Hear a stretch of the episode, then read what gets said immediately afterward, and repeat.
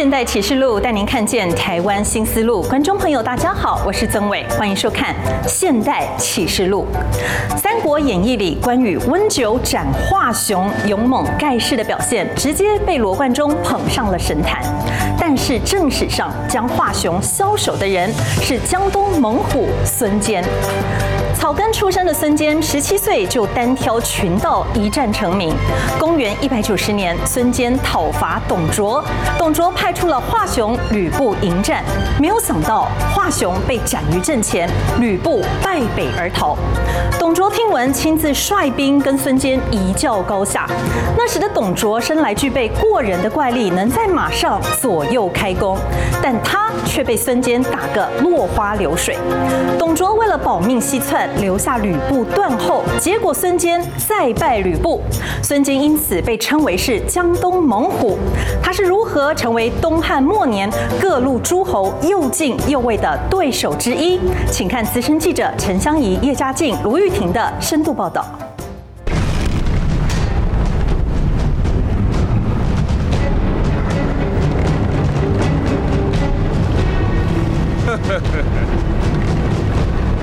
柱子，这场狩猎很有意思。你想猎什么？猎虎。就凭你，你比你父亲差远了。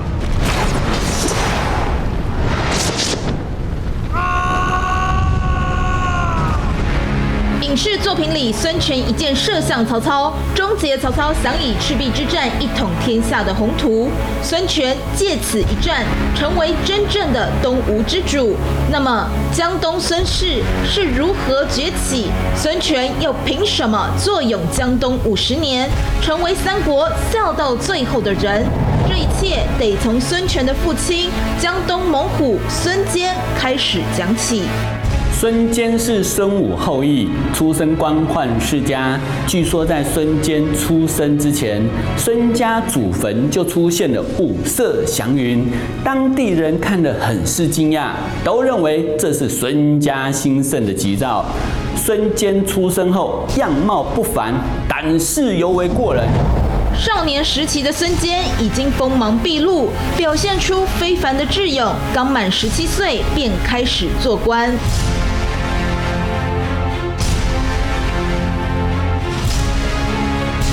按照史实记载，孙坚原来是一个小吏，一个县吏，他很聪明。小时候有一个小的往事是，他曾经年轻的时候跟父亲去办事哦，做什么事情，就看到江边有很多海盗、水贼在边抢劫，旁边的船不敢接近。就孙坚一看，这个没问题啊，我就过去处理一下就好。所以上去之后很勇敢，这边指那边指，竟然把海贼给吓退了。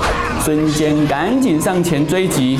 斩杀了一个强盗，安然返回。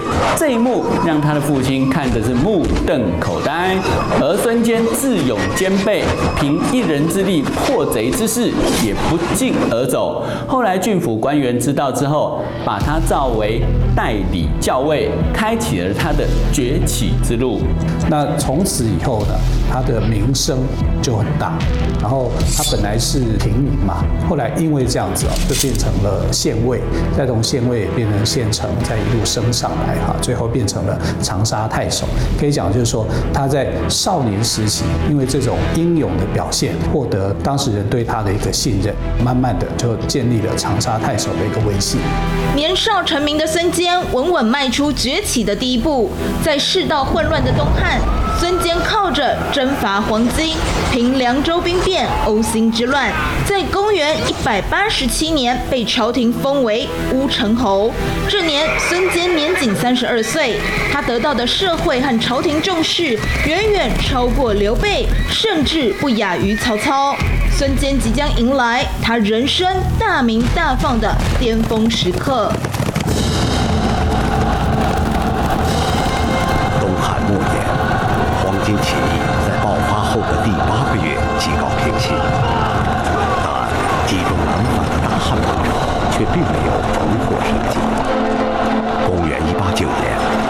十四岁的汉少帝刘辩继位，执掌外戚势力的大将军何进，为了彻底剿除宦官势力，听信袁绍的意见，密令董卓统军进京。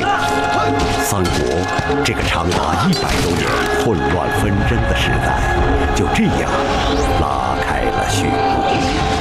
董卓率兵进入洛阳不久，即废少帝刘辩，立陈留王刘协，视为汉献帝，还自封为相国，战败不明，见履上殿，朝内群臣含悲，莫敢言者。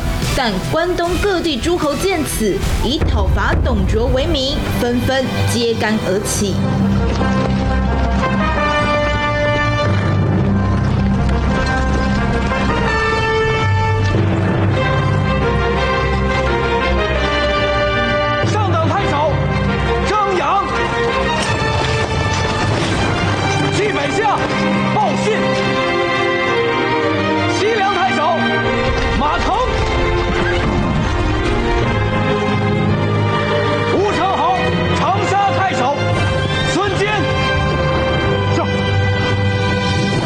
史上这个时候，孙坚还没有参与讨伐董卓的联盟，但他遥应北方，也同时起兵。《三国志》记载，灵帝崩，卓擅朝政，恨自京城，欲以讨卓，坚意举兵。意思是汉灵帝死后，董卓专权，在京城任意胡作非为，各州郡都成立了义军，准备讨伐董卓。孙坚也奉义起兵。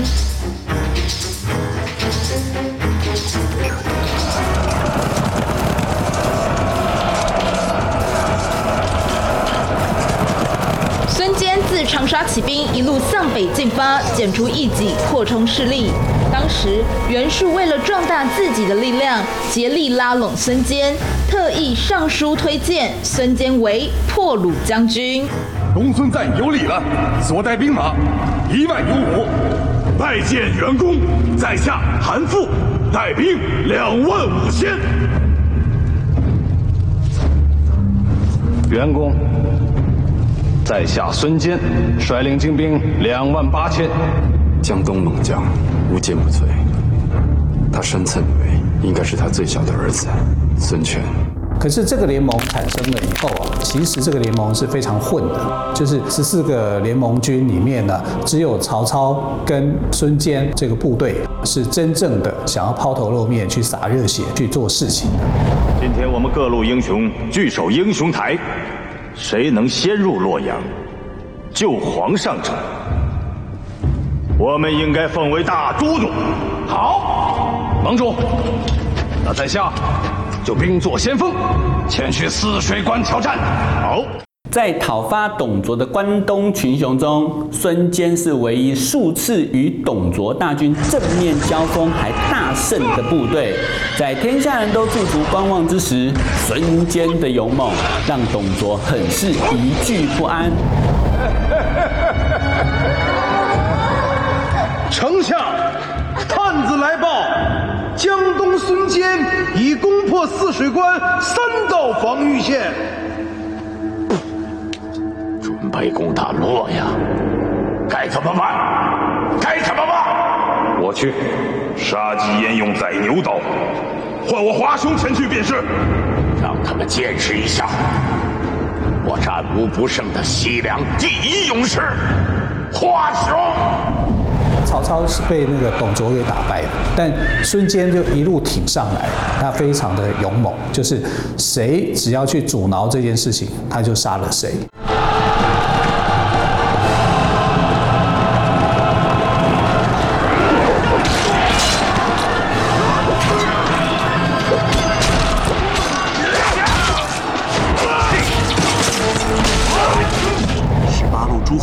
兵马五十余万，声势浩大。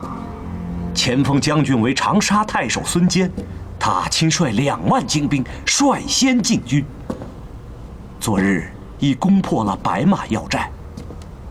还有，臣刚才得报，虎牢关也已万劫。据《后汉书·袁术传》记载，骁勇善战的孙坚自加入关东军后，讨伐董卓攻势猛烈，赢得袁术赏识，让孙坚领豫州刺史，可以带着金豫两州的兵卒迎击董卓。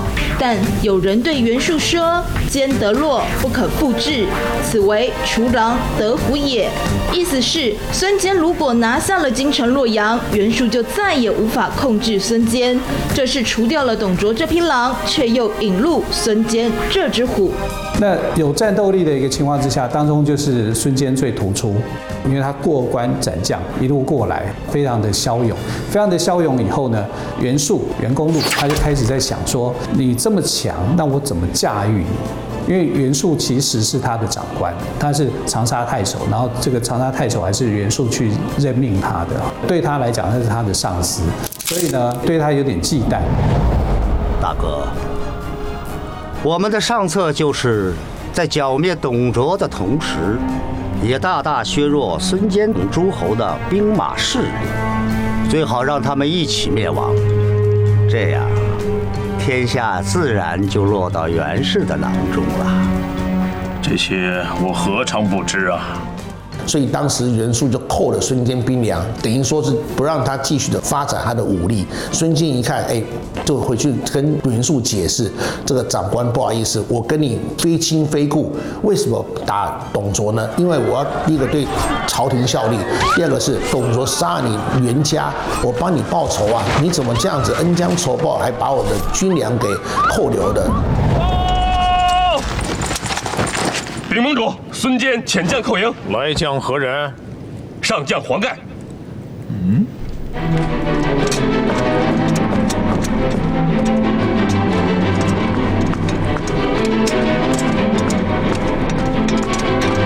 黄将军亲自来了。你答应的粮饷、战马、军械，现在何处？黄将军。日落之前，我定将粮饷军械交回于你。好。孙坚怎么也没有想到，董卓还没拿下顶头上司袁术，已经急不可耐地对他出手。但打从出生就顺风顺水的孙坚，显然社会经验不足，他没有意识到这是一个警讯。待领到军粮，孙坚又为袁术披挂上阵，继续卖命杀敌。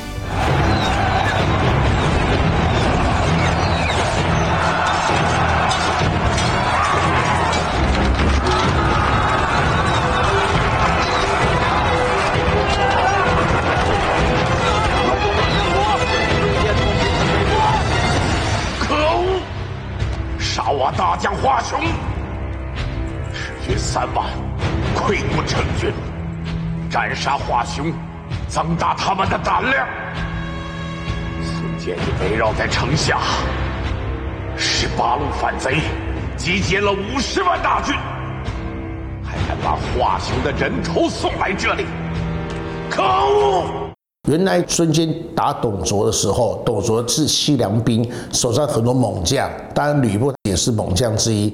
我们看很多《三国演义》说华雄被关羽斩掉，其实不是，华雄是猛将没有错，但他被孙坚给杀了。那当时孙坚就一往直前，冲的这个阵前。董卓一看你杀了我的华雄，我吕布还没上场，你就把我其中的大将给杀了，这怎么行？对他的这个威望一路挺进杀进来的时候，杀到洛阳的时候，董卓就非常的害怕。后来董卓就想，如果我打不赢你，你这么样的凶狠，我打不赢你，那我跟你和亲可以吗？董相有一爱女，年当花季，尚未及笄。孙将军，你有一爱子，名叫孙权。呃，董相素来敬佩将军。想将爱女嫁与孙将军之子，结为儿女亲家，共图大业呀！李荣啊，滚回去，告诉董卓，叫他洗干净脖子，等我的战刀。孙坚不为所动，拒绝说：“董卓大逆不道，荡覆王室，如今不诛其三族，示众全国，我死也不瞑目。难道还能与他和亲吗？”董卓听到这番话之后，感慨地说：“孙坚真英雄气概也。”汉东都洛阳已经历二百多年，气数已尽，为了皇上的龙气日益增长，我决定举城迁至长安。什么？迁都？为什么呀？是。拒绝以后呢，董卓很害怕，害怕以后他就干脆把洛阳城给烧了。烧了以后，他就跑到长安，就带着汉献帝到长安去。所以可以看得出来，董卓对孙坚的评价是很高的，所以他也有这个叫江东猛虎这样的称号。他的确在这些十八路诸侯军里面，就属他是最特殊、最勇猛的。吕布，你先领三万军在关前扎寨。随时准备做先锋进攻。孙坚率军进攻洛阳，跟吕布打了起来。吕布虽是不可多得的猛将，但依然不是孙坚的对手，最后只能落荒而逃。董卓西去，吕布败走，孙坚分兵出函谷关，却一无所获。孙坚率主力部队转向洛阳。孙坚顺利攻下洛阳城后，看到洛阳城内一片破败景象，心中很是不忍。于是他让部下打扫汉室宗庙，整修被毁的宫殿，并用隆重的太牢之礼加以祭祀。就有士兵发现说，有一口井，井里面呢发出光芒，大家就先去查看这个井到底发生什么事情。结果进到井里面以后呢，捞出一具女尸。那这个尸体上面呢，有挂着一个锦囊，锦囊里面呢，小心翼翼打开以后呢，发现就是传国玉玺，汉朝的传国玉玺。主公，今日上天，把玉玺授命于主公，足见主公。有九五之尊呐！恭喜爹可以称帝了。哥哥，可是谁知道这东西是福是祸啊？别胡说。哥哥，难道你忘了吗？秦皇想要他传千世万世，可仅仅传了两世，暴秦就亡了。闭嘴！那时候谁只要说称帝，这个人就会被攻击。最主要是因为汉朝那个时候还有皇帝在，汉献帝还在。所以呢，对孙坚来说，这时候呢不是一个称帝的最好的时机，他还需要去做等待。时机未到，孙坚当然也懂这个道理，他不动声色，继续头等大业。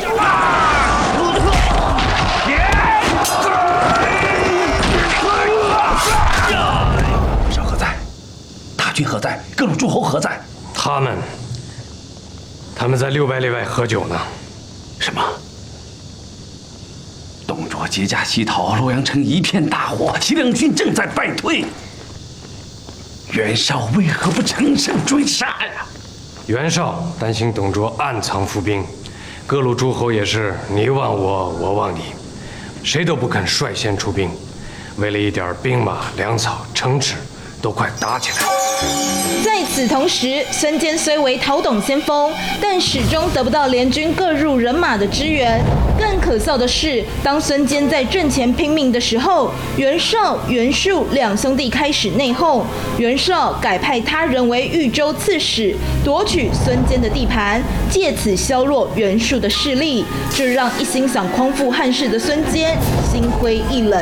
不过，当时大势所在，孙坚没有独树一帜的威望和力量，他不得不继续依附在袁术麾下。但这个决定却让孙坚踏上死亡之途。在下袁术帐前谋士范进，受袁将军所托，在此专候孙将军。何事啊？说吧。将军请看。袁绍早有帝王之心，意图借会盟之机壮大实力，取代董卓独霸天下。现在他已经密信荆州刘表，许以重利，约刘表在三荆渡设伏，劫取传国玉玺。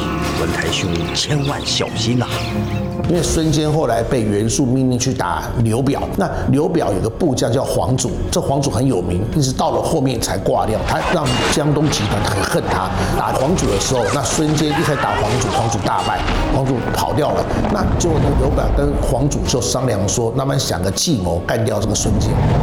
刘表不是冲我来的吗？那我就带几百老弱残兵去会会他。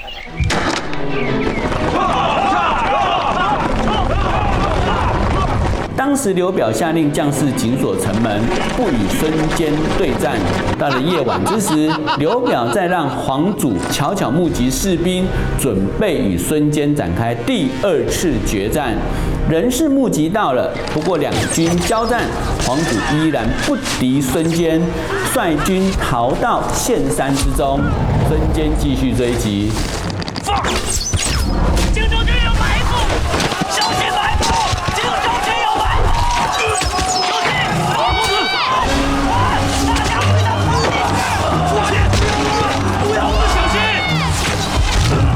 这个皇族的骑兵，有个叫吕公的人起来就用乱箭射死了孙坚，孙坚就年纪轻轻就死在乱箭之下。有人说孙坚英年早逝，是因为得到传国玉玺，所以带来不祥厄运。但细细想来，在尔虞我诈的时代，江东猛虎孙坚锋芒太过，不懂韬光养晦，藏起利牙尖爪。更重要的是，孙坚选错老板，效忠自私自利的袁术，还自己掉进袁术设下的捕虎陷阱，一代虎将孙坚就此殒命。欢迎回来。根据《三国志》记载，孙策长相俊美，很会讲笑话，性格开朗大度，善于用人，大家都乐意为他赴汤蹈火。从这样的记载来看，孙策拥有极佳的人格魅力。是因为孙策继承父业，必须要拓展地盘，常常攻伐杀戮。史学家认为孙策骁勇善战，却过度好杀，和西楚霸王项羽有几分相似，因此孙策被称为小霸王。而孙策的勇猛，让袁术多次公开说，如果有孙策这样的儿子，死而无憾。究竟这位三国最年轻的创业者孙策是一位怎么样的人？请看资深记者陈香怡、叶嘉静、卢玉婷的深度报道。弟弟临终前嘱咐过，让你一定要保住江东，要不然他老人家在九泉之下都不得安生啊！哥，请主公三思，以大局为重啊！请主公三思，以大局为重。主公三思，以大局为重。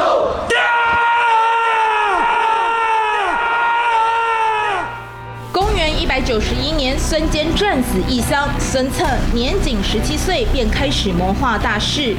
史书记载，孙策有三个步骤：一、结交知名，其中最大的收获是跟周瑜相识并情同手足，令收合士大夫得到不少人的拥护；二、问谋张宏，确立收兵无贵，据长江而立业的战略。三谋得父亲旧部讨伐刘表，黄祖为父亲孙坚报仇，并建立孙吴政权。报，兵入宫，怀疑校尉孙策觐见。哦，小霸王孙策来了，快招进来。公元一百九十三年，守孝结束后，孙策立刻找袁术，想讨回父亲孙坚的旧部。袁术听其语，观其行，知道孙策能屈能伸，大有过人之处，但要马上将孙坚旧部还给孙策，让他自立。袁术心有不甘，便要求孙策攻打不上缴军粮的庐江太守陆康，等打赢再说。没想到，庐江太守陆康。拥军上万，居城坚守。你孙策就是再善战，没有三十天的时间，你根本拿不下那个重镇。主公，这是庐江太守陆康的首级。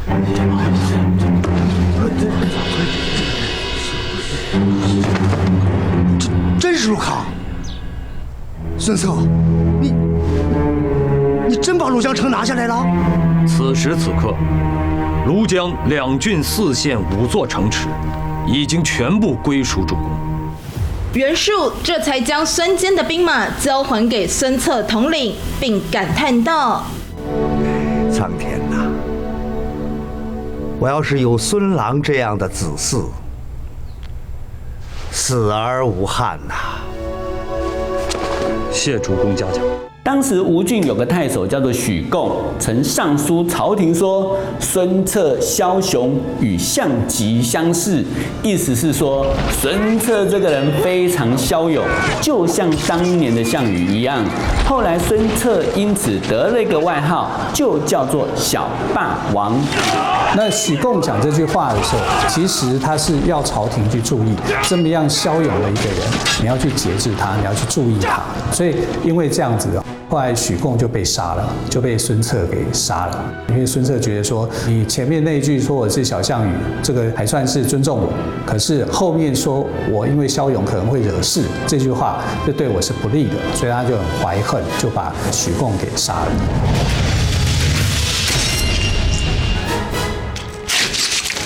那许贡的门客就觉得你无缘无故杀我的主公干嘛呢？就后来暗杀了个孙策。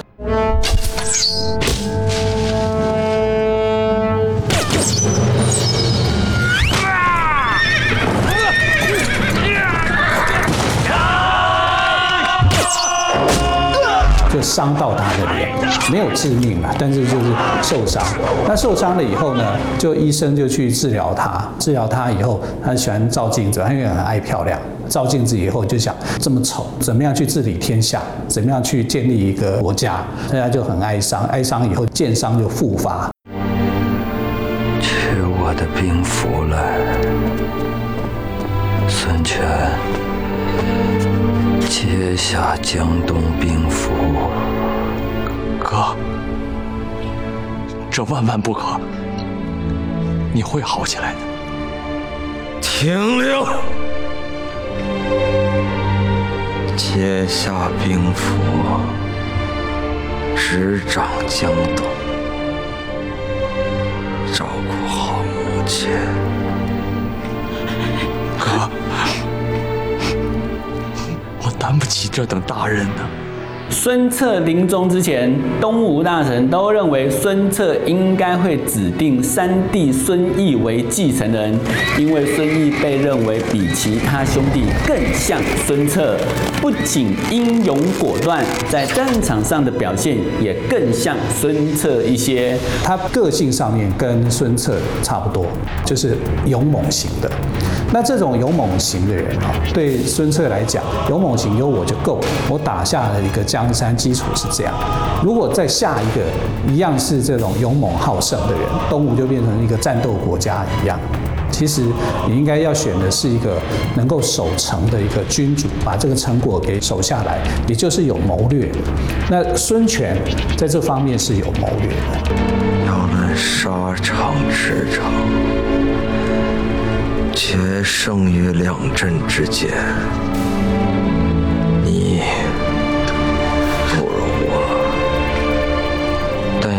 举贤任能、运筹于帷幄，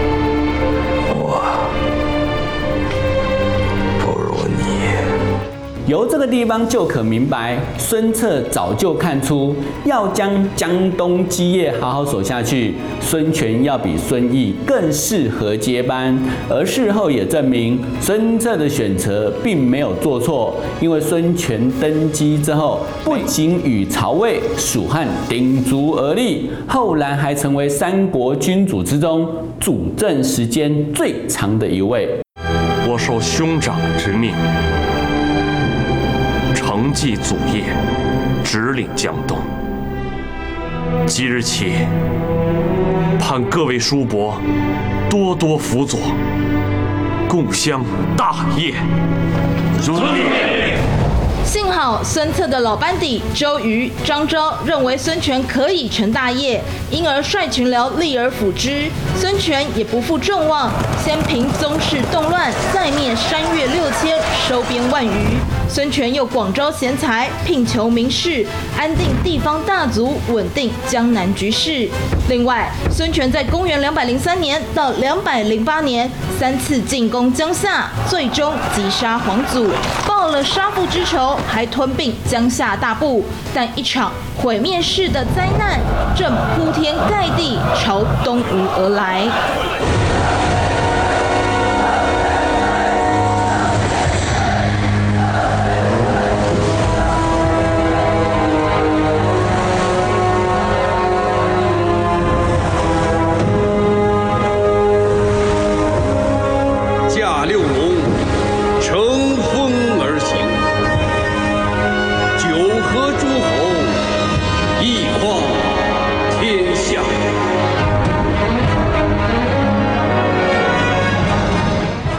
三国志·武帝纪》记载，赤壁之战原本是曹刘之争。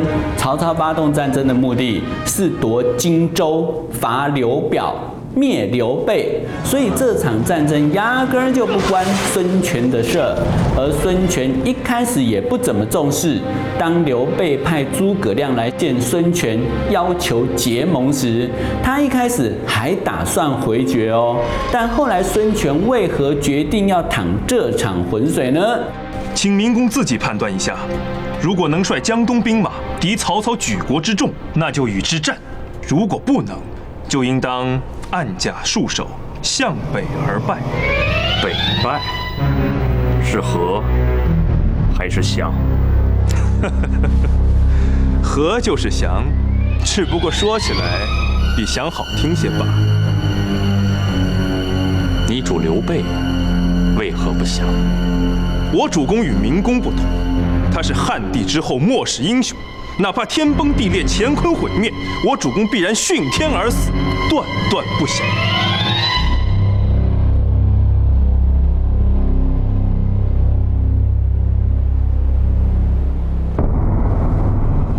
有人说是诸葛亮激的，不过这种说法很显然是把战争当儿戏。因为孙权当时虽然只有二十七岁，但在处理政事上已经相当成熟，不可能因为诸葛亮的一番说辞就冲动决定一战。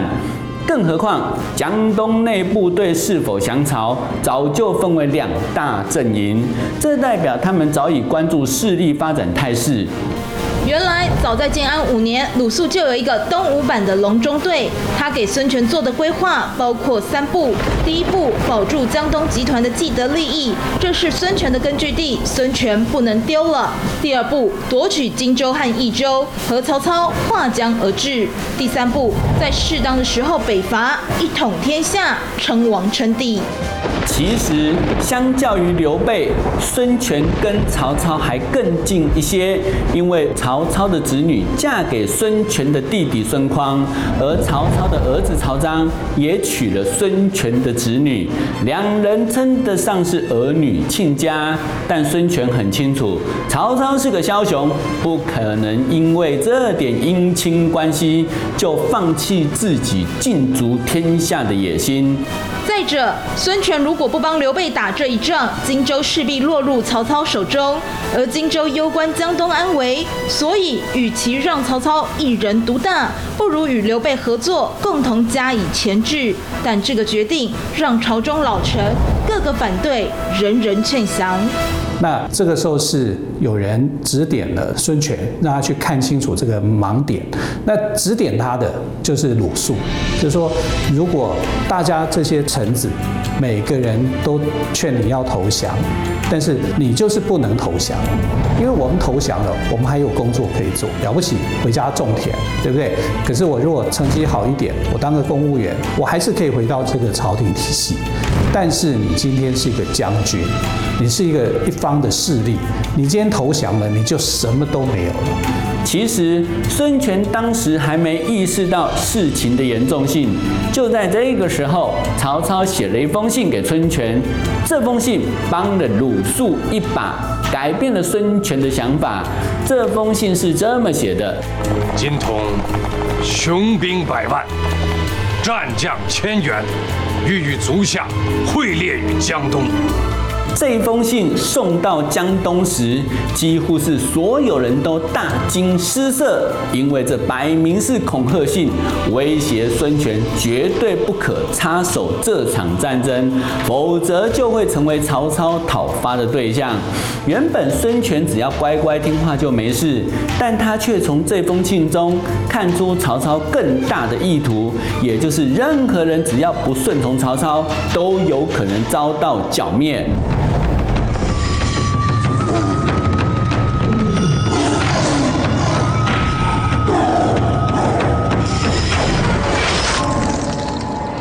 我心已决，必与曹操拼死一战。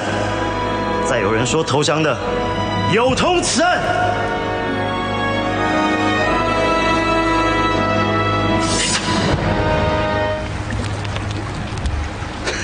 哈哈哈哈哈！哈哈哈哈哈！你这带了一张白纸来，你什么意思？他们的意思就是，要战就战。懒得跟我废话，推下去，斩了！公元两百零八年，孙权不顾主降派张昭反对，命周瑜、程普为左右都督，鲁肃为赞军校尉，领三万精锐水兵与刘备合军，共约五万，击退曹操的百万大军，史称赤壁之战。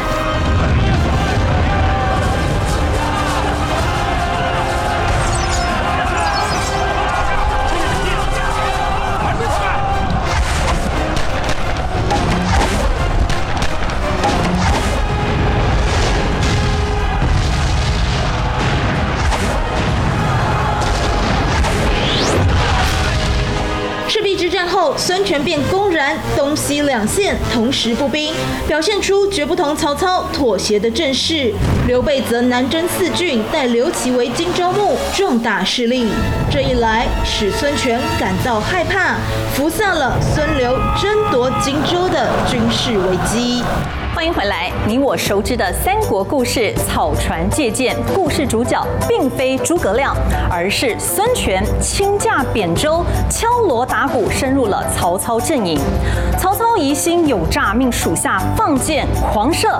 孙权得箭之后，高兴地调转船头回家去，让曹操感叹生子当如孙仲谋。有谋略、有胆识的孙权，为了东吴，也愿意忍气吞声。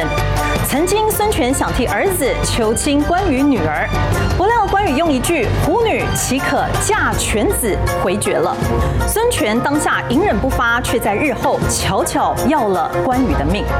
孙权更在夷陵之战中命陆逊以逸待劳，成功火烧连营，刘备大败，退回白帝城，随后一病不起。孙权如何善用权谋，成为了三国笑到最后的人？请看资深记者陈香怡、叶嘉靖、卢玉婷的深度报道。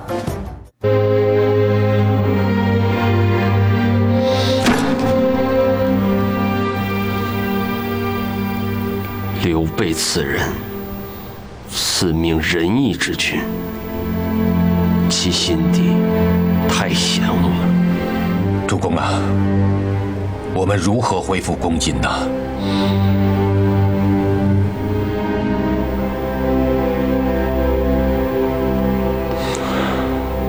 罢了，这次就当让刘备占了个便宜。暂且先忍一下这口气。孙权很能忍耐，他被欺负很多次都不讲出来。当时打完赤壁之后，荆州就被刘备拿了。那刘备派了二弟，就是关老爷守荆州。孙权认为说，那我今天打不过刘备，而且我又跟你不要翻脸，就跟关羽讲说，关将军呐、啊，我们结为亲家怎么样？吴主吴侯有一子，甚为聪明。听闻将军有一女，尚未婚配，所以在下特来求亲。我虎女岂肯嫁犬子？回去吧。那拒绝这个婚姻对孙权来说，这就很大的打击，竟然不愿意啊，双方就等于关系就破裂了。但这破裂在当时是关羽这个势力最强的时候，然后就忍耐下来。什么叫做忍？忍就是心里藏刀，此刀不出则已，一出惊人。孙权把这口气吞了下去。另一方面，在关羽看来，孙权这种连被骂都不敢回嘴的无胆之人，完全不足为惧。却不知，就是关羽眼中的胆小鼠辈，最后要了他的命。众将听令，初见剿贼，杀！两百一十九年，刘备与曹操的汉中之战，刘备大获全胜，攻克汉中，因而自封为汉中王。荆州守将关羽见时机成熟，起兵北伐曹操。傅士仁，糜芳听令。末将在。命你二人同两万精兵为先锋，明日出发，先取襄阳。等我大军一到，再去樊城。遵命。关羽部署好一切，立刻率兵围攻樊城。坐镇樊城的曹仁抵挡不住关羽的兵锋，只能在据守城池的同时向曹操求援。曹操派出于禁和七路大军前去解救樊城，然而于禁错误地把大军驻扎在低洼处，导致八月时汉水暴涨，决堤的洪水将于禁大军淹没。关羽借此机会率领水师攻打于禁，就此水淹七军，威震华夏。水淹七军以后呢，这个曹操吓到不行，觉得关公太过神勇，啊甚至想要迁都，就是赶快搬家，不要跟他做正面的冲突。但曹操随后派人联络孙权，希望孙权从关羽背后偷袭荆州。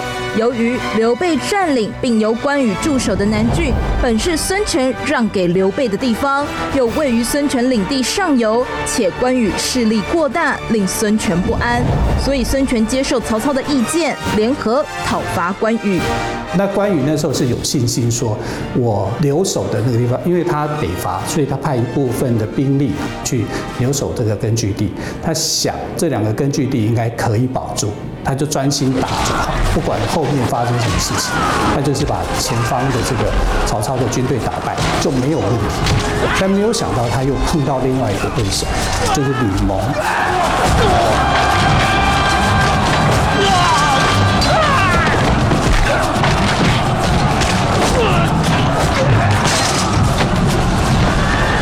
不许退缩，谁都不许退，违令者立斩。今日务必给我拿下荆州城，弟兄们，给我杀！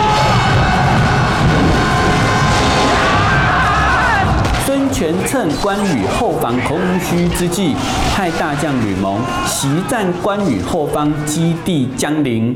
关羽闻讯后，仓促率军回救，结果兵败被杀。孙权占有了整个荆州，孙刘二人矛盾因此全面激化。所以孙权想了个方法，那不然我就跟曹操的儿子曹丕称臣，因为当时曹丕称帝了，他这样做啊，比如说希望曹丕也能够保护我，或是一个支持我的存在。按照年纪，曹丕比孙权小很多年纪，但孙权愿意对你称臣，表示我愿意为了江东我忍耐。虽然曹丕不一定喜欢孙权这个人，他觉得孙权这个人呢，就是一下子东一下子西，很容易反反复复。可是你愿意称臣，那我就会减少一个对手，我可以专心去对付另外一个人，这何乐不为？孙权向曹丕称臣后，被封为吴王，避免了刘备和曹魏联手夹击的不利情况。所以有史学家认为孙权有勾践之奇，但吴蜀之间仍避免不了一场大战。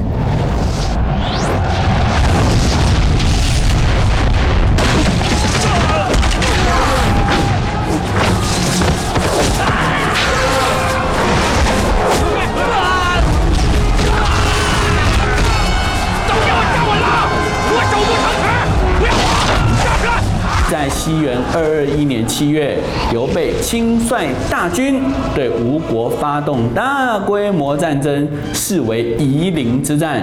当时刘备以八万大军打败东吴的前线部队，孙权因此派陆逊迎敌，双方形成对峙之势。刘备大军来的时候，其实东吴是很害怕的，甚至晚上还有人在那边偷偷的哭，因为觉得没有胜算。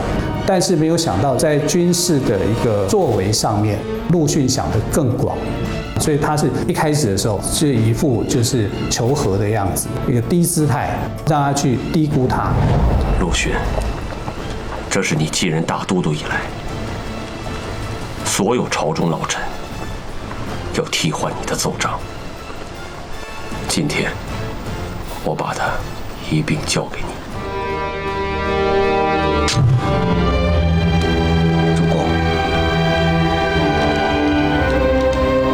我发誓，